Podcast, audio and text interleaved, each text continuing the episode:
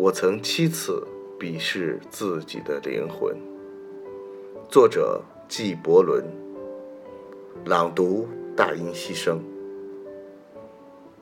第一次，当他本可进取时，却故作谦卑；第二次，当他空虚时，用爱欲来填充；第三次，在困难和容易之间，他选择了容易。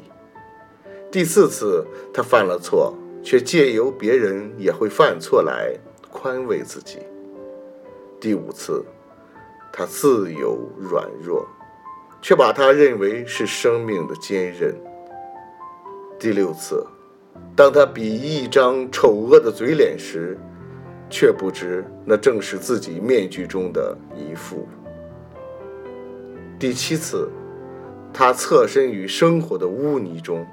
虽不甘心，却又畏首畏尾。